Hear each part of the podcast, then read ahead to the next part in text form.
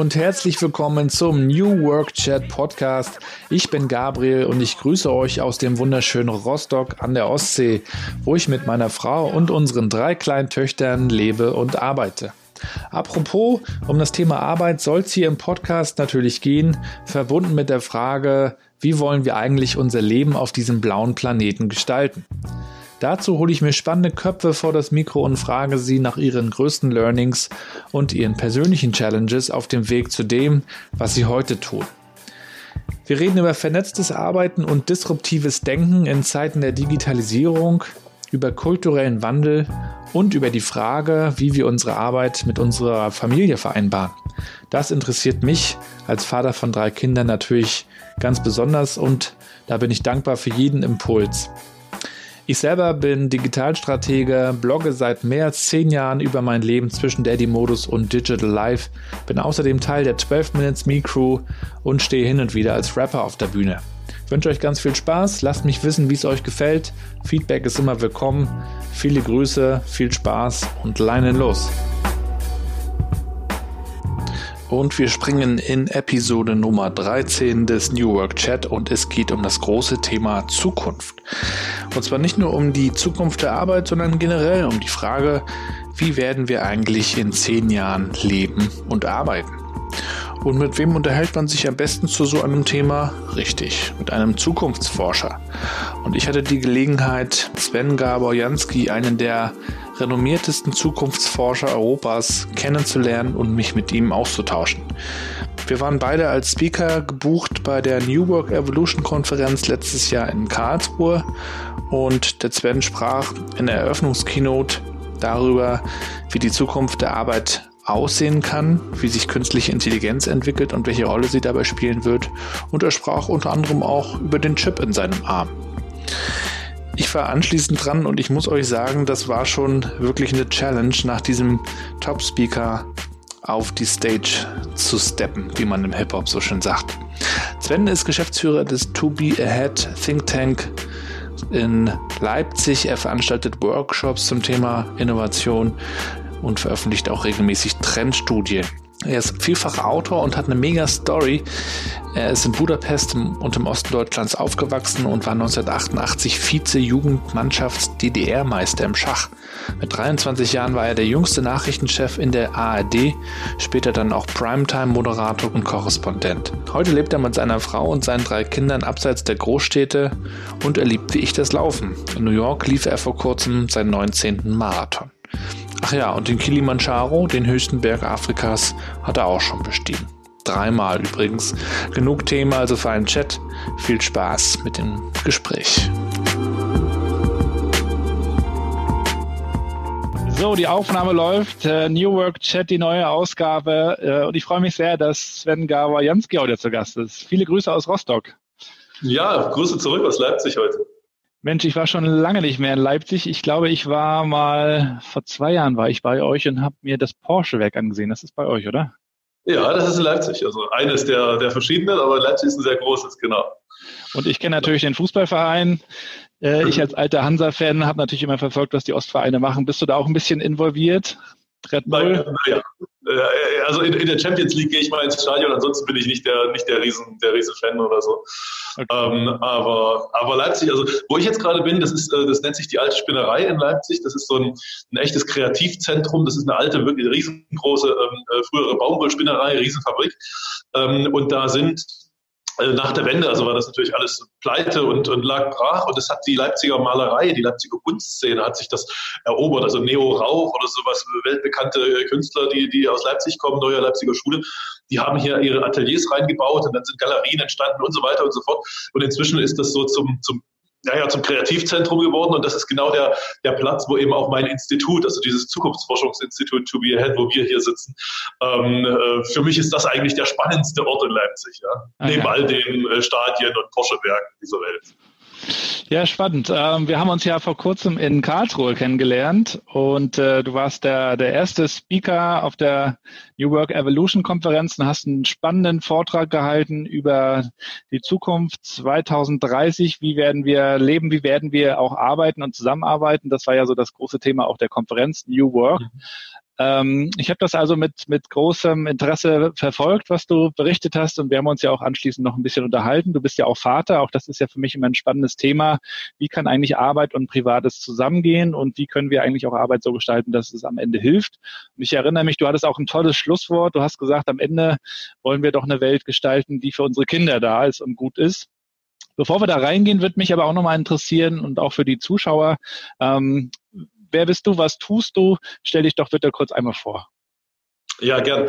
Ähm, also Sven Gabojanski ist mein Name. Ich bin der Chairman, so nennt sich das ja, im englischen Wort des uh, To Be a Head Think Tanks. Das ist das größte Zukunftsforschungsinstitut, was es in Europa gibt. Ähm, mit Größe müssen wir immer ein bisschen, wie soll ich sagen, ein bisschen demütig sein, weil wir reden über Wissenschaft, da ist alles ziemlich klein, also unter den Kleinen sozusagen das Größte. Ähm, äh, so kann man das äh, zusammenfassen. Ähm, ich mache das seit, seit 18 Jahren ähm, und Zukunftsforschung heißt tatsächlich, dass wir, wir Wissenschaftler sind sind und, und Berater sind auch ein paar dabei. Ähm, und wir machen Prognosen mit wissenschaftlichen Methoden, Prognosen, wie sehen die nächsten zehn Jahre aus. Das machen wir für die verschiedensten Branchen. Ähm, das machen wir auch für so Fragestellungen wie, äh, wie sieht die Arbeitswelt aus, selbstverständlich, und was passiert in, äh, in, in Personalabteilungen, wie sehen HR-Prozesse aus und all dieses Thema, was eben äh, die Arbeitswelt beherrscht. Naja, das heißt, mein, mein, mein tägliches Werk sind äh, einerseits Bücher schreiben, Studien schreiben und äh, Vorträge halten. Und auf genau so einem Vortrag oder bei genau so einem Vortrag ähm, haben wir uns ja getroffen. Genau. Also du bist äh, sehr umtriebig, bist international auch viel unterwegs und auch sehr gut vernetzt, äh, wie du erzählt hast. Ähm, wenn wir da nochmal einen Schritt zurückgehen, ich, ich habe mich natürlich auch ein bisschen belesen äh, in der Vorbereitung. Äh, du warst ja immer schon sehr ehrgeizig, so wie ich das äh, rausgelesen habe, und sehr ambitioniert. Äh, hast auch viel Schach gespielt. Das ist übrigens eine Sache, die, die ich auch teile. Ähm, viele fragen sich ja heute auch so im, im Kontext von New Work, wie findet man eigentlich heraus, was man wirklich, wirklich will? Das ist ja dieser Gedanke vom Philosophen Friedrich Bergmann. Wie hast du denn für dich eigentlich herausgefunden, was du willst? Also ehrlich gesagt, äh, im, im, im Nachhinein ist das ganz einfach. Im Nachhinein ist immer alles ganz einfach zu beschreiben. Ja? Ähm, aber, aber tatsächlich, also wenn ich so zurückblicke, ähm, hat mich das äh, komischerweise schon in der Schule geprägt oder in der Schule war mir schon, äh, schon klar, dass ich äh, etwas in meinem Leben am liebsten will, und zwar ähm, mich eigentlich jeden Tag mit interessanten Menschen beschäftigen. Also Menschen treffen, die äh, über was halte ich für interessant. Das, jeder hält seine Sachen für interessant, ich halte halt für interessant Menschen, die äh, tatsächlich Zukunft beeinflussen, die, die, die das Vermögen haben, also jetzt nicht finanzielles Vermögen, sondern auch geistiges und so weiter, ähm, äh, dass andere, äh, andere ihnen folgen äh, und so weiter und so fort. Und ich habe äh, mir, ist das sehr, sehr, sehr, sehr schnell, sehr, sehr schnell klar geworden. Das hat, glaube ich, ein bisschen was mit meiner, also das ist jetzt gar kein Rezept, was man sich abschauen kann, sondern das hat ein bisschen was mit meiner Biografie zu tun. Ich habe in meinem Leben äh, in, in relativ jungen Jahren, ähm, wie soll ich sagen, drei drei wirkliche Neuanfänge gemacht. Ja, also einmal ähm, äh, haben sich meine, meine Eltern getrennt und wir sind in ein anderes Land gezogen und plötzlich war mein Vater nicht mehr da. Das war für mich als sechsjähriger Junge ein echter Neuanfang. Ähm, dann kam die Wende. Ich war, ich komme aus dem Osten. Ähm, das war auch ein echter Neuanfang. Ja, da war ich 16 ähm, und äh, später im Alter von äh, 28 äh, habe ich nochmal einen kompletten Neuanfang gemacht, ähm, weil ich meine Karriere, die ich bis dahin sehr erfolgreich gemacht hatte, quasi von einem Tag auf den anderen beendet habe und nochmal komplett von vorne angefangen habe. Und warum ich das erzähle, ist, bei jedem dieser Neuanfänge, äh, wo sozusagen dein Umfeld wirklich zusammenbricht, aus welchen Gründen, ne, gewollt oder nicht gewollt, äh, wirst du auf diese Frage gestoßen, was willst du eigentlich in diesem Leben? Und warum bist du hier und was soll das in den nächsten Jahren werden? Und, und immer wieder an all diesen drei Punkten bin ich immer wieder ähm, zu dem ganz banalen Satz gekommen, ich möchte äh, jeden Tag mit Menschen verbringen, die ich interessant finde. Ich, möchte, ich, ich halte einen Tag für einen verschenkten Tag, wo ich nicht mit einem Menschen gesprochen habe, der mir irgendwie eine neue Frage gestellt hat oder eine neue Idee und so weiter. Naja, also und äh, also auf, diese, auf diesen Kernsatz, äh, der erstmal sehr banal ist, ne, interessante Menschen treffen, okay, aber auf diesen Kernsatz bin ich sehr, sehr, sehr stark und immer wieder gestoßen worden und, und äh, als erstes habe ich daraus abgeleitet, okay, wie, wie triffst du jeden Tag interessante Menschen? Und habe hab, äh, beschlossen, ich werde Journalist. Ich habe Journalismus studiert, ähm, äh, bin in die ARD gegangen und in die Politik und Wirtschaftsberichterstattung und habe jeden Tag Interviews mit interessanten Menschen gemacht. Das fand ich toll. Das war eine Zeit lang, zehn Jahre habe ich das gemacht in meinem Leben. Ähm, fand ich großartig, bis ich festgestellt habe, dass mir das nicht mehr so richtig reicht. Dass, also, dass ich diese interessanten Menschen immer erst treffe, wenn die ihre, ihre interessanten Dinge schon gemacht haben. Ja, weil als, als Journalist kommt man hinterher und macht ein Interview. Äh, und ich wollte einfach die vorher treffen. Ich wollte irgendwie ein bisschen mitreden sozusagen. Und ähm, dann habe ich tatsächlich von einem Tag auf den anderen diesen äh, diesen Journalistenjob äh, in der ARD, lebenslange Festanstellung mit Betriebsrente und was weiß ich, was man da alles kriegt, gekündigt ähm, und äh, habe nochmal von vorn angefangen äh, und habe mir einen Weg gesucht, wie ich äh, weiterhin äh, in einem anderen Format sozusagen diese interessanten Menschen treffe und vielleicht noch weltweit und nicht nur Deutschland und so weiter. Und äh, ich kam dazu ähm, zu sagen, okay, als erstes gründe ich einen Zukunftskongress, ich lade die interessanten Menschen zu mir ein und wir reden miteinander, wir kommen in Kontakt und so weiter. Und aus diesem Zukunftskongress heraus ist jetzt schon seit 18 Jahren eben ein äh, Zukunftsforschungsinstitut entstanden, ähm, was eigentlich mir sozusagen die Möglichkeit bietet, also den anderen Leuten, wir sind 39 Leute, natürlich den anderen auch, ähm, äh, wirklich jeden Tag mit diesen interessanten Leuten äh, weltweit äh, zu telefonieren, zusammenzukommen, sie zu besuchen und so weiter. Also äh, ich, ich, weiß nicht, ob man daraus jetzt ein Pauschalrezept für jeden ableiten kann, aber, ähm, äh, aber bei mir war es so, dass ich den Kern meines sozusagen meines meines meines was mich treibt sozusagen, ja, den schon sehr, äh, sehr, sehr zeitig wusste und der mir sehr zeitig bewusst geworden ist, eben durch solche, solche Umbrüche in meinem Leben. Ähm, und ich in, an dem immer wieder festgehalten habe und wenn ich äh, gemerkt habe, dass der jetzt nicht mehr richtig oder für mich zufriedenstellend erfüllt wird quasi, mir dann einen neuen Weg gesucht habe, wie ich das wieder machen kann. Hm also du hast sozusagen deinen Purpose, wie man heute so neudeutsch sagt, relativ früh gefunden. Du wusstest, was dich antreibt und was dich erfüllt und bist dieser Fährte gefolgt.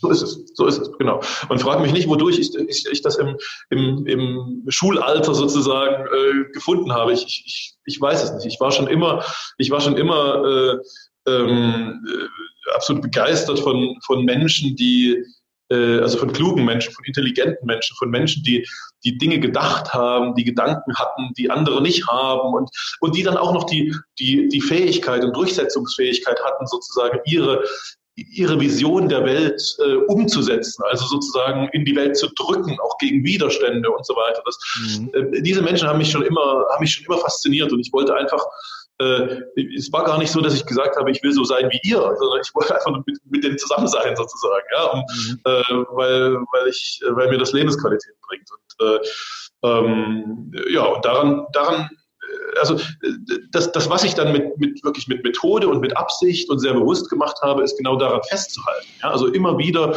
äh, Wege zu suchen, neue Wege zu suchen, wie ich diesen, diesen Kern oder wie du sagst, diesen Purpose äh, äh quasi erneuern kann und, und, und noch ein bisschen ausbauen kann und vergrößern kann. Mhm. Ja, nun fragen sich natürlich auch viele Unternehmen, wie wird die Zukunft aussehen? Also in welche Richtung muss ich meine Produkte und meine Dienstleistungen entwickeln? Und äh, da kann man, da fragen sich ja jetzt alle Menschen, wie wird die Zukunft in 2030 oder, oder noch viel später aussehen? Und ähm, nun gibt es äh, Science-Fiction-Filme und äh, unheimlich viele Ideen. Äh, wie nähert ihr euch als Zukunftsforscher dem Thema? Wie versucht ihr die Zukunft vorauszusagen oder zu deuten? Ja, also in der, in der wissenschaftlichen Zukunftsforschung, ich meine, ist jetzt mal unter uns, es gibt ganz viele, die über Zukunft reden. Ähm, die meisten haben keine wissenschaftliche Methode, sondern haben auch, also reden halt irgendwas, was überhaupt, was völlig in Ordnung ist. Also wo ein Zukunftsforscher sagt, ja, bitte mach das, weil, weil wir können gar nicht genug über Zukunft reden, ja, und über, über Visionen und Ideen, die wir haben. Aber ähm, wenn man es wissenschaftlich macht, wenn man wissenschaftliche Methoden der Zukunftsforschung benutzt, ähm, dann gibt es eigentlich nur nur einen Weg. Also es gibt, es gibt äh, vielleicht so 30 bis 50 äh, verschiedene Untermethoden, aber die folgen alle einer, einer Logik. Und diese Logik heißt, dass du äh, Zukunft nicht messen und nicht zählen kannst. Und du kannst auch nicht mit Leuten reden, die Zukunft schon erlebt haben, weil sie ist halt noch nicht passiert. Das heißt, ähm, das Einzige, was du machen kannst, ist mit Menschen zu reden, die mit ihren heutigen Entscheidungen, mit dem, was sie heute tun, was sie denken und was sie entscheiden, ähm, Zukunft mehr bestimmen als andere Menschen. Und das sind, äh, und diese Menschen gibt es, ja, die sind äh, typischerweise in, dem, in der heutigen Zeit, sind die in, in großen Technologieunternehmen, weil Technologie heute das ist, was am stärksten Zukunft treibt. Das sind die Strategiechefs, die Innovationschefs, die Technologiechefs in diesen Unternehmen. Sollten wir irgendwann mal in eine Zeit kommen, wo nicht mehr die Technologie so der Haupttreiber ist, sondern wieder die Politik, was im Augenblick nicht da ist, aber es könnte ja sein. Dann müssten wir mit den Politikleuten reden. Ja, aber im Augenblick reden wir halt sehr viel mit diesen Technologieleuten. So.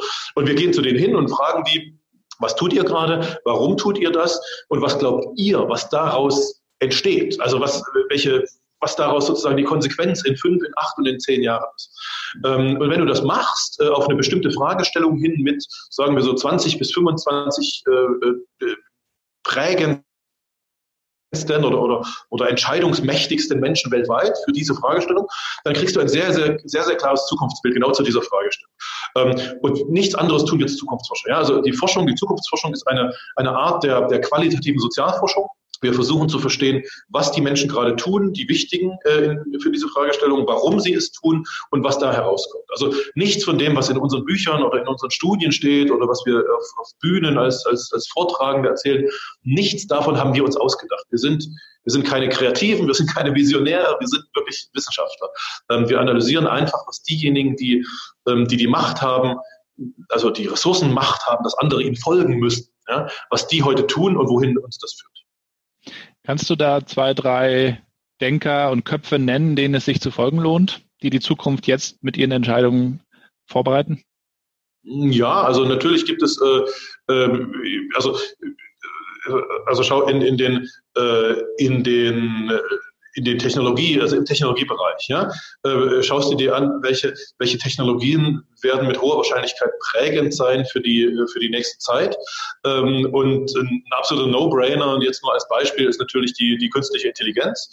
Ähm, das heißt, du schaust dir all die äh, Unternehmen in der Welt an, die, die, die, die, die, die Treibenden, die Mächtigen in künstlicher Intelligenz sind. Ähm, und da kommst du auf die, da kommst du natürlich auf die Googles, da kommst du natürlich auf die also auf all die großen amerikanischen, ja, so die, die, die Googles, die IBMs, die Microsofts, die, diese Amazons dieser Welt, aber natürlich auch die Chinesen, die Tencents, die Sense Times dieser Welt. Und von denen suchst du dir jeweils den Strategiechef aus und gehst zu dem Strategiechef, ich nehme, nehme jetzt die männliche Form, weil leider sind das tatsächlich meistens, meistens Männer, ja. Also wenn es Frauen wären, würde ich mich wahnsinnig freuen, aber in der Realität sind es äh, in diesen Bereichen im Augenblick in der Welt noch Männer. Ähm, äh, und zu denen gehst du hin und baust einen Kontakt auf und, und versuchst sie sozusagen zu, ähm, dazu zu gewinnen, mit dir ein zweistündiges Gespräch zu führen. Genau in diesem Gespräch fragst du, was tut ihr und so weiter und so fort. Ähm, und wenn du das einmal mit den, mit den KI-Leuten machst, dann musst du das natürlich auch noch mit denen machen, die, äh, die, die Quantencomputer herstellen, mit denen machen die Betriebssysteme, also so die, die, die, die Software-Seite herstellen, und mit denen die die Hardware-Seite herstellen. Ähm, dann machst du es mit Regulierungsbehörden, natürlich, die haben auch einen Einfluss. Dann machst du genau dasselbe, ähm, je nachdem, wenn du die, beispielsweise die Zukunft von ähm, von, von, von Banking, ja, meine, besprichst, dann machst du das natürlich noch mit den, mit den Blockchain-Leuten und mit denen, die Handys herstellen. Also all diese, all diese Leute, mit denen redest du und äh, insgesamt sind das, wie gesagt, 20 bis 25 weltweit, die da, eine, die da sozusagen führend sind. Und dann äh, kriegst du ein relativ klares Bild äh, davon äh, und das kannst du dann niederschreiben oder mit anderen Leuten diskutieren, ähm, wie, sich, wie sich die Welt sozusagen entwickelt. Und wenn wir jetzt mal auch auf, auf das Thema äh, Zukunft der, der Arbeit kommen, nach all dem, was ihr heute wisst, auch aus den Gesprächen, die ihr führt, ähm, wie wird dann, wie wird es dann aussehen 2030 oder wenn du, wenn du möchtest, auch gerne etwas später? Welche Rolle wird künstliche Intelligenz spielen? Äh, wird extrem viel automatisiert möglicherweise? Werden wir mehr Freizeit haben? Ähm, mit welchen Tools werden wir arbeiten? Welche Rolle spielt Raum? Habt ihr da eine Idee?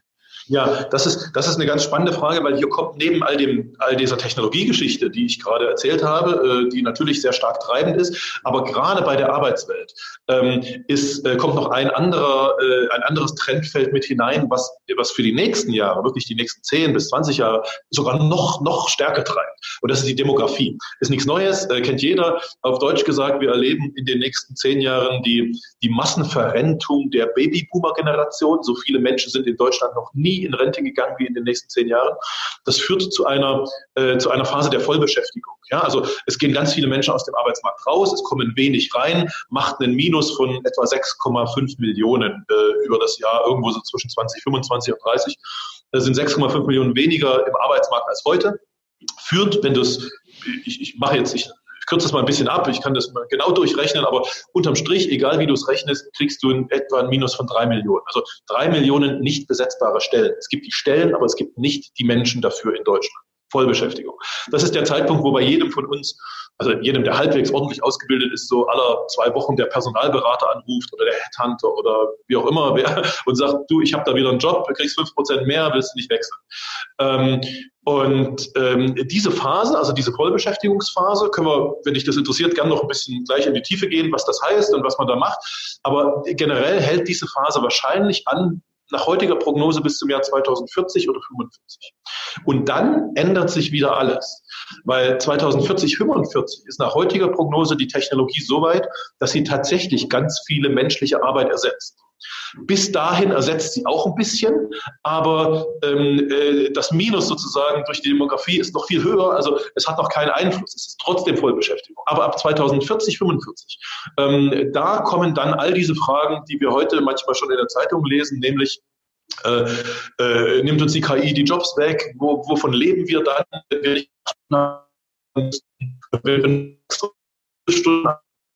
Was machen wir? Also diese Fragen, die, die kommen, aber eben nicht. So, jetzt haben wir gerade ein Verbindungsproblem gehabt. Kannst du es nochmal wiederholen, bitte, das letzte? Ja, ähm, die, also ich, ich habe äh, gesagt, äh, all diese Fragen, die heute in der Zeitung stehen, ähm, nämlich ähm, wenn die KI uns die Jobs wegnimmt, was machen denn die Menschen eigentlich den ganzen Tag, wenn sie nur noch vier Stunden arbeiten müssen? Oder ähm, wie kriegen sie überhaupt Geld, wenn sie nicht mehr acht Stunden am Tag arbeiten? Ja? Also all diese Fragen, die werden relevant, aber noch nicht in den nächsten Jahren, sondern erst im Jahr 2040, 45, weil erst dann die, die Effekte der künstlichen Intelligenz so stark sind, dass sie sozusagen die gegenläufigen Demografieeffekte ähm, über, äh, also über, überspielen, überhöhen. Mhm. Hältst du es denn für möglich, dass so Szenarien wie in Matrix oder Terminator äh, in den Bereich des Denkbaren kommen, dass also Maschinen irgendwann so, so intelligent sind, äh, dass, dass sie äh, Menschen gefährlich werden können? Oder ist das alles äh, Worst-Case-Szenario? Naja, es ist denkbar, es ist theoretisch denkbar, deshalb gibt es auch diese Science-Fiction und diese Apokalypse-Filme. Und ähm, ehrlicherweise, die Menschen lieben das so zu denken. Ja? Die Menschen lieben Apokalypsen und äh, Zusammenbrüche der Welt und so. Da kann man super viele Bücher verkaufen, äh, wenn man sowas schreibt. Es ist halt völlig unwahrscheinlich. Ja? Also wenn man, wenn man als Zukunftsforscher ähm, will man ja keine keine Möglichkeiten oder, oder theoretische Möglichkeiten, denkbare Möglichkeiten beschreiben, sondern man will, man will Wahrscheinlichkeiten beschreiben. Und ähm, es ist halt hoch unwahrscheinlich, dass sowas passiert. Theoretisch ja, denkbar, aber hoch unwahrscheinlich. Ähm, insofern lesen sich unsere Zukunftsforschungsbücher auch ein bisschen anders als diese, ähm, als diese Apokalypsebücher. Ähm, äh, auch unsere Zukunftsbücher lesen sich ein bisschen verrückt, muss man, muss man tatsächlich sagen.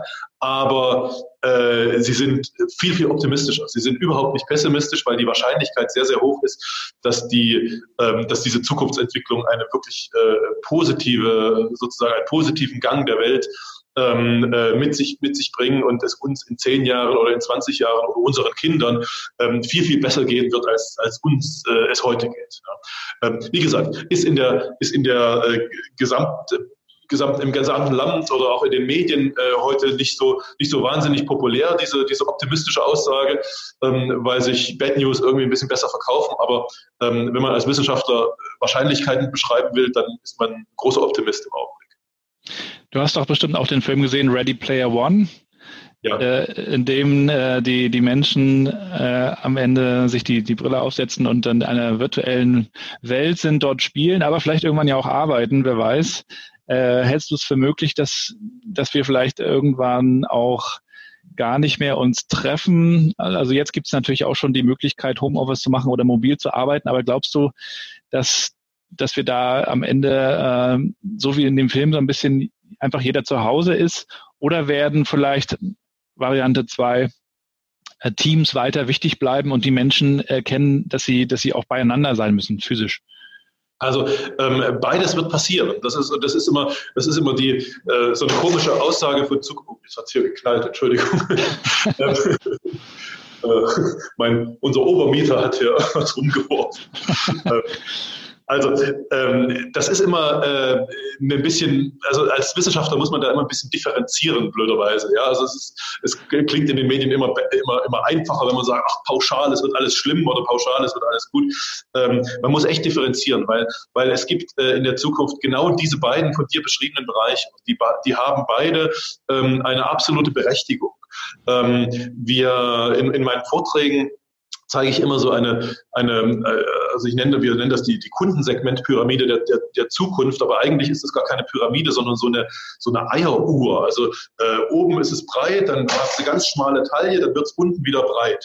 Ähm, und das zeigt eigentlich so die zwei Bereiche, in denen die Menschen leben. Oben, das ist der Premium-Bereich, den bezeichnen wir als Premium-Bereich und auch die Fragestellung, die du jetzt gerade gefragt hast, bedeutet dieser Premium-Bereich, dass natürlich in der Zukunft ähm, Menschen sich treffen werden, Teams sich treffen werden. Ja, weil nur durch den oder, oder also ganz stark durch das, durch das wirklich durch das Auge in Auge und das gemeinsam in einem Raum sein, ähm, übertragen sich Identitäten und bilden sich gemeinsame Identitäten aus. Und der Mensch äh, hat schon immer, und das wird sich nicht ändern, nach, äh, nach Zugehörigkeit gestrebt. Auch nach Abgrenzung. Ja? Zugehörigkeit zu meiner Community, Abgrenzung zu anderen Communities, das ist uns ganz wichtig. Und genau sowas entsteht an, äh, in, in, in Räumen, wenn Menschen gemeinsam in einem, in einem Raum sind oder äh, beim Fußball, über den du vorhin geredet hast, halt im Stadion entsteht auch eine Identität, aber die entsteht eben auch, wenn du im Stadion bist. So, also das ist der, wir nennen das den Premium-Bereich, weil da Menschen äh, und auch die Geschäftsmodelle sind dort äh, sozusagen Premium-Modelle, das ist alles ein bisschen teurer, alles ein bisschen Mensch zu Mensch exklusiver und so weiter. Aber der Mensch ist nicht zu 100 Prozent seines Lebens in diesem Premium-Bereich. Wenn ich in meinen Alltag hineinschaue, dann bin ich ähm, wahrscheinlich ungefähr zu 80 Prozent in einem völlig anderen Bereich, nämlich in einem Bereich, wo ich schnell etwas machen muss, wo, wo ich äh, äh, rational Dinge irgendwie schnell, günstig und, und effektiv erledigen muss. Äh, und das ist egal, ob das jetzt berufliche Dinge sind oder ob das Einkaufen ist oder ob das ähm, äh, mein Frühstück ist, also Essen oder so etwas oder, oder Mobilität. Ähm, es muss halt rational und, und, schnell gehen. Ähm, und in diesem Bereich, der wie gesagt 80 Prozent meines Alltags ausmacht, das kannst du oder jeder, der das hört, äh, für sich selber prüfen, in, in wie viel Prozent seines Alltags ist man so im rationalen Bereich unterwegs und in wie viel eben in diesem Premium-Bereich. Äh, in diesem rationalen Bereich ähm, geht es um, äh, um all diese Dinge, die du auch beschrieben hast, nämlich äh, die virtuelle Welt, ähm, Team-Meetings, sicherlich auch irgendwann in 3D, also in, in virtuellen 3D-Räumen, ja, wo man auch nebeneinander am Tisch sitzen kann, aber eben nicht in echt, sondern in, der, in, der, in der virtuellen Welt oder in der, in der A, also also Augmented Reality oder Virtual Reality, äh, wie, man, wie man möchte. Ähm, naja, also ich will das jetzt nicht in die Länge ziehen. Das Einzige, was ich sagen möchte, ähm, ich vermute, dass die allermeisten, die äh, uns jetzt zuhören, äh, in ihrem eigenen Leben in 80 Prozent äh, ihrer Zeit ähm, in, dieser, in diesem digitalen, schnellen, effektiven Zugange sind und in 20 Prozent ihrer Zeit in diesem persönlichen, in diesem, was wir äh, Premium-Bereich nennen. Ähm, mhm. und wie gesagt, das betrifft den Alltag, das betrifft auch den Arbeitsalltag. Ähm, insofern ist die, ist die Prognose gar nicht schwer, ähm, dass all diese digitalen Sachen irgendwie einen ganz breiten und wirklich auch, auch großen Raum in unserem Leben bekommen, aber niemals das andere wegdrängen, sondern das andere ist dann die Zeit, auf die wir uns besonders freuen, die uns besonders wertvoll ist. Ja? Aber es ist eben nicht die meiste Zeit, sondern es sind eben nur 20 Prozent. Mhm. Ich habe mal ein, ein, äh, interessantes Interview gelesen mit dem Jack Ma, dem Chef von Alibaba ist das, ne? Der meinte, wir müssen auch unsere Kinder darauf vorbereiten, auf, auf diese zukünftige Welt, in der eben äh, Technologie immer wichtiger wird und immer mehr auch regelt. Und deswegen müssen wir den Kindern eigentlich äh, Dinge wie Kreativität, Empathie und Teamfähigkeit etc. beibringen. Was sind dann so aus deiner Sicht die, die wichtigen Future Skills, die du vielleicht auch deinen Kindern jetzt schon beibringst? Also ähm, ich bin da, da äh, ganz bei, also ganz bei Jack Ma, also ja, das ist, ist ja nicht nur der einzige, aber ein sehr prominenter äh, Vertreter, der da, der da tatsächlich sagt, bringt euren Kindern die Dinge bei, die ein Computer nicht können wird. Ja? Ähm, und all die Dinge, die ein Computer können wird, äh, die die braucht er eigentlich nicht. Und das, jetzt ist das Verrückte, dass das Computer ja von Menschen geschaffen wurden. Ähm, und Menschen haben Computer geschaffen für das, was, äh, was Menschen dachten, was Menschen können müssen. Das heißt, äh, Computer imitieren, so wie sie jetzt sind, genau das, was Menschen in der Schule lernen. Ähm, und damit, äh, durch diese Entwicklung dieser Computer, machen wir sozusagen das, was wir bisher in der Schule gelernt haben, obsolet. Ja, es ist Quatsch.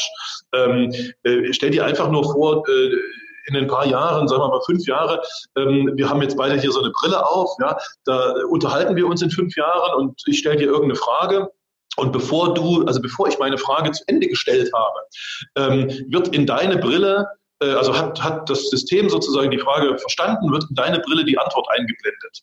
Ja, und du liest sie mir einfach aus deiner Brille vor. Was muss in so einer Situation, was müssen wir können? Müssen wir irgendwelches, irgendwelches Wissen über Biologie oder, oder oder irgendwelche Integralrechnungen haben. Nee, müssen wir nicht.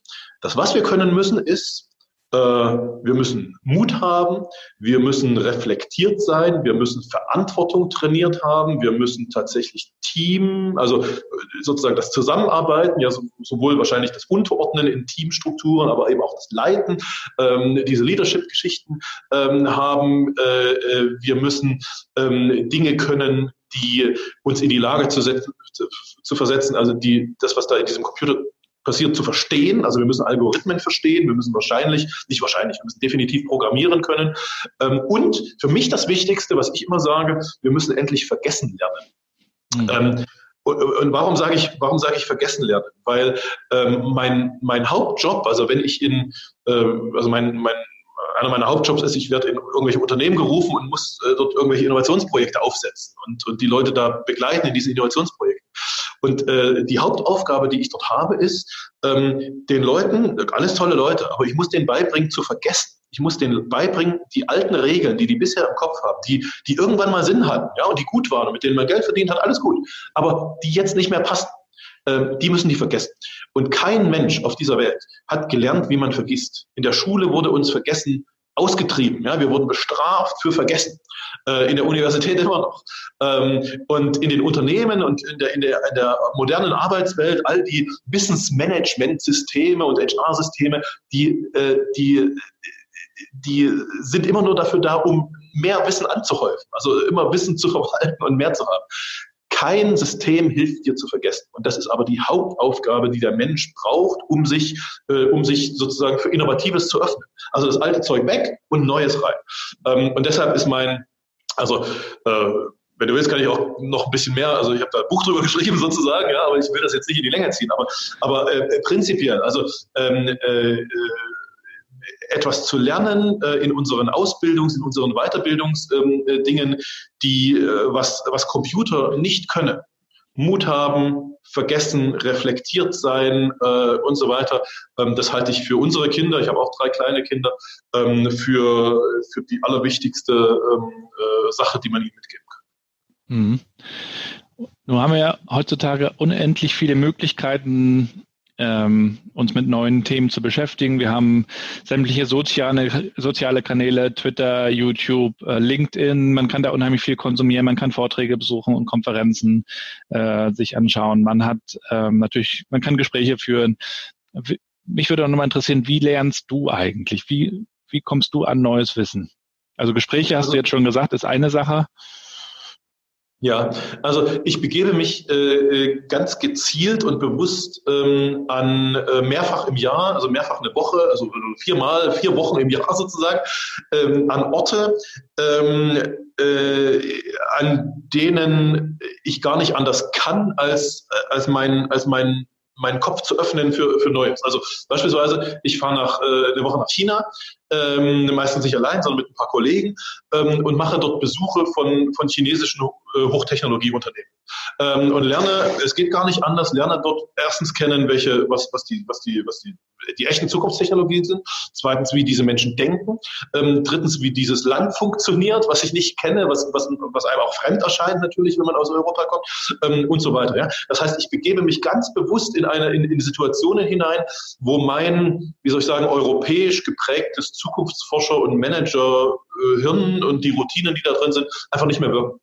Ähm, und äh, das Gleiche also aus dem gleichen Grund gehe ich äh, jedes Jahr mit einer, mit einer Managergruppe auf den, auf den Kilimanjaro hoch, weil auch, auch, auch wenn du auf den Kilimanjaro hochgehst irgendwie und dort auf, auf knapp 6000 Meter Höhe bist, ähm, kannst du, also du kriegst natürlich so ein Team mit und, und Einheimische und so weiter, das kannst du alles mit einem normalen Managerkopf nicht managen. Du, du musst dich aufmachen und musst völlig neue Sachen an dich ankommen lassen. Und dann kommen, dann kommen wirklich neue Gedanken und dann kommen neue Fragen und dann, ähm, und dann löst dieser Kopf diese Fragen. Das heißt, ähm, mein, äh, mein, also natürlich, natürlich haben wir Zukunftsforscher und, und, und Berater für, für diese Frage irgendwelche Tools und Methoden und all dieses Zeug, aber ähm, viel wichtiger ist es, sich selbst bewusst die, ähm, die Möglichkeit wegzunehmen, in seinen alten Mustern weiterzudenken. Und dieses Wegnehmen geht nur, wenn du dich in, äh, in Situationen oder in, in, an Orte bringst, an denen das einfach nicht mehr, nicht mehr funktioniert, an denen das nicht mehr wirkt. So. Und erst dann äh, bist du offen für, für neue Sachen. Und äh, naja, also das ist als, als Coach ist das mein Job in den, in, in den Unternehmen, mit denen, mit denen ich arbeite. Äh, und das mache ich natürlich auch für mich, für mich selbst. Wie gesagt, mehrfach, mehrfach im Jahr, äh, nicht irgendwie zwei Tage Weiterbildung oder sowas, das bringt gar nichts. Das ist eine nette, also ist nett, aber bringt nichts, ähm, sondern, sondern mehrere, mehrere Wochen am Stück äh, äh, begebe ich mich in diese, in diese Situation. Ich habe gerade äh, die die äh, Bill Gates Dokumentation auf Netflix angefangen und da da beschreibt er in der ersten Folge auch, wie er sich dann auch mal eine Woche oder ich glaube, das macht er auch mehrfach im Jahr rausnimmt, auch an einen Ort, wo er auch sich so ein bisschen abschirmt und äh, ein bisschen rausnimmt, auch aus, aus dem ganzen digitalen Informationsüberfluss und, und ins Reflektieren kommt und neue Einflüsse an sich ranlässt. Das ist, glaube ich, eine gute Idee, sich da immer mal wieder immer mal wieder auf, auf äh, Stopp zu gehen und, und die Bremse zu ziehen, weil man sich sonst, glaube ich, auch schnell mitreißen lässt heutzutage von dem ganzen äh, Überfluss, der aus allen Seiten irgendwie kommt. Ne? Ja, absolut. Also das, äh, was ich vorhin mit dem Kilimanjaro beschrieben habe, ähm, die, die, die Hauptwirkung äh, ist, also äh, ich weiß nicht, wer schon mal auf dem Kilimanjaro war, ich war da jetzt inzwischen fünfmal. Ähm, du läufst, du läufst, das ist eine Wanderung, eine sehr langsame Wanderung, um dich da zu akklimatisieren auf dieser Höhe. Du läufst vier Tage hoch und zwei wieder runter. Das heißt, du bist eine Woche unterwegs. Ähm, und weil du wirklich jeden Tag äh, fünf bis sechs Stunden läufst, in sehr, sehr langsamem Tempo, ähm, kann man auf dieser, äh, auf diesem Weg sozusagen ein, ein echtes Selbstcoaching machen. Man kann es auch mit anderen Coaching machen, aber du kannst auch Selbstcoaching machen, weil du wirst am ersten Tag, wenn du da losläufst, die ersten vier, fünf Stunden läufst, dann hast du noch all diesen, all diesen Quatsch im Kopf, den du irgendwie aus Europa mitgebracht hast. Ähm, aber irgendwann äh, kommst du, also hast du das alles mal durchgedacht. Und dann kannst du die, die Fragen, die wir, die wir normalerweise immer so vor uns herschieben, ja, also jeder, jeder von uns schiebt so eine Bugwelle an Fragen vorher, die zu komplex oder zu kompliziert sind oder nicht so einfach, so schnell zu beantworten sind. Deshalb kümmern wir uns nicht darum und schieben die immer vor uns her. Und genau zu diesen Fragen kommst du, wenn du, wenn du langsam irgendwie sechs Tage wanderst, ähm, mit dir selbst, ja, weil du einfach keine, also ist derselbe Effekt, was passiert, wenn du auf dem Jakobsweg rumläufst oder irgendwie sowas. Das ist, das ist nichts Neues, ja. Aber ich glaube, dass wir, äh, gerade die, die in dieser, in dieser digitalen Zeit ähm, äh, so aktiv sind und, und so drin sind in, in, diesen digitalen Dingen und natürlich auch irgendwie äh, Entscheidungen zu treffen haben und irgendwas zu managen haben. Ähm, ich glaube, gerade für uns ist das wichtig, äh, uns selbst äh, diese naja, uns da rein zu zwingen, ähm, äh, so eine Zeit zu haben, um einfach das eigene Denken quasi äh, bewusst runterzubremsen. Äh, und mit runterbremsen meine ich gar nicht, dass man jetzt äh, also ich, ich habe da nicht meditiert, kann man auch machen, aber man muss nicht meditieren, sondern man muss sich so runterbremsen, dass man, äh, dass man gar nicht dran vorbeikommt, sich die Fragen äh, zu stellen, die, äh, ja, die man sonst immer so, so, so vor sich her schiebt. Genau das passiert in diesen, in diesen, in diesen Wochen. Also ich, ich habe die, die Doku von Bill Gates nicht gesehen, aber, äh, aber kann ich mir gut vorstellen, dass er, dass er das auch so macht. Ja. Sehr interessant. Sven, zum Abschluss würde ich dich nochmal bitten, drei, vier Sätze ganz kurz zu beenden. In wenigen Worten. Ja. Los geht's. Wenn es kein Internet gäbe, würde ich. um Gottes Willen. müsste, müsste man es dringender finden. Ja? Also würde, keine, Ahnung, das kann ich sich auch nicht vorstellen, was, was, was man machen würde, wenn es kein Internet geben würde. Ähm, äh, nein, also in unserer Elterngeneration ging es auch ohne Internet, aber, aber Internet ist zum, zur, zur absoluten Basisinfrastruktur dieser, dieser Welt geworden. Äh, äh, ich habe keine, keine Vorstellung, was ich da machen würde. Ja, weiß ich nicht. Okay, nächster Satz. Ganz kurz und knapp antworten bitte. Der beste Karrieretipp, den ich bekommen habe, war? Uh, don't believe your own bullshit. Interessant. Ein Buch, das. Jeder von uns ist. Ja? Äh, ja, ich wollte nur ganz, ganz, ganz kurz erklären, was, was, was ich damit meine. Äh, äh, jeder, der in dieser digitalen Welt unterwegs ist, ähm, kennt, kennt dieses, dieses, dieses, dieses Bullshitten, ja, bis, das bisschen übertreiben, das ein bisschen verknappen und all das, äh, wozu diese digitalen äh, Dinge führen. Ähm, und das ist auch richtig und wichtig und ich, das ist, das ist halt so. Man darf es nur nicht selbst glauben. Das ist das Wichtige. Ansonsten dreht man ab. Okay, perfekt. Äh, ein Buch, das ich empfehlen kann, lautet? Hm. Oh, da gibt's ähm,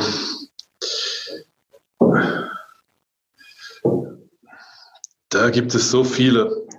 Ähm, ehrlich gesagt äh, habe ich, glaube ich, am meisten gelernt äh, aus äh, ähm, aus einem Kinderbuch. Und dieses Kinderbuch, das hieß Detektiv Pinky. Ich weiß nicht, ob das irgendwer kennt. Ähm, mich, hat das, äh, mich hat das damals äh, geprägt, weil es war ein Ostkinderbuch, ähm, was äh, die, aus dem ich gelernt habe, wie, wie hoch der Wert der Freiheit ist. Mhm. Ähm, weil es beschrieb ähm, Kinder, die nicht im Osten waren, sondern irgendwo in, ich, weiß nicht, ich glaube Amerika oder sowas, natürlich mit so, mit so einem Ostblick. Ähm, und denen es nicht gut ging, das waren Straßenkinder, bla bla bla, ähm, die sich aber äh, sozusagen also die, die, ihr Leben meisterten und die ihr Leben organisierten äh, und es irgendwie in diesem Buch alles okay war, ähm, weil sie frei waren. Ähm, und das hat mich in meinen, in meinen jungen Jahren äh, in meiner Weltanschauung äh, sehr geprägt und in meinem in meiner in meiner Karriereplanung, wenn man so will, ähm, sich äh, also sich nie wieder abhängig zu machen oder in, in, große Abhängigkeit zu begeben, sondern, sondern als, als Hauptziel sozusagen meines, meiner Arbeits-, meiner Karriereplanung zu haben, so unabhängig, selbstbestimmt und frei ähm, wie möglich zu sein. Eigentlich ein super Schlusswort und eigentlich auch genau das, was, äh, was äh, ich unter New Work verstehe. Selbstbestimmt, eigene Ziele verfolgen. Und wenn man das auch noch mit der Familie vereinbaren kann, dann hat man, glaube ich, viel gewonnen. Sven, herzlichen Dank für dieses spannende Interview und diesen Einblick. Wir hätten natürlich noch Stunden weiterreden können, aber du hast Bücher geschrieben, man kann nicht live sehen. Ich werde auf jeden Fall äh, die, die Links auch mit reinnehmen in den Blog, äh, wo man dir folgen kann und würde mich freuen, wenn wir uns dann bald auch mal wieder live sehen. Absolut, wäre toll. Ich freue mich drauf. Viele Grüße, Danke. ja? Danke. Ciao. Und das war's auch schon wieder mit dem Interview. Ich hoffe, es waren ein paar spannende Ideen auch für euch dabei. Schreibt mir gerne euer Feedback zur Folge per Mail oder auch als Kommentar auf newworkchat.de oder direkt auf gabrielrad.com. Würde mich auch freuen, wenn ihr das Ganze supportet. Bewertet den Podcast, schreibt Kommentare auf iTunes. Ihr wisst, dass wir dadurch eine Sichtbarkeit bekommen und dass so auch noch mehr Leute davon mitbekommen. Wenn ihr unbedingt mal einen Gast in diesem Podcast hören wollt, auch dann sagt gerne Bescheid. Ich freue mich über Anregungen und freue mich über Empfehlungen aus dem Netzwerk. Insofern viele Grüße aus Rostock in die große weite Welt. Bis zur nächsten Folge und bleibt connected. Ciao.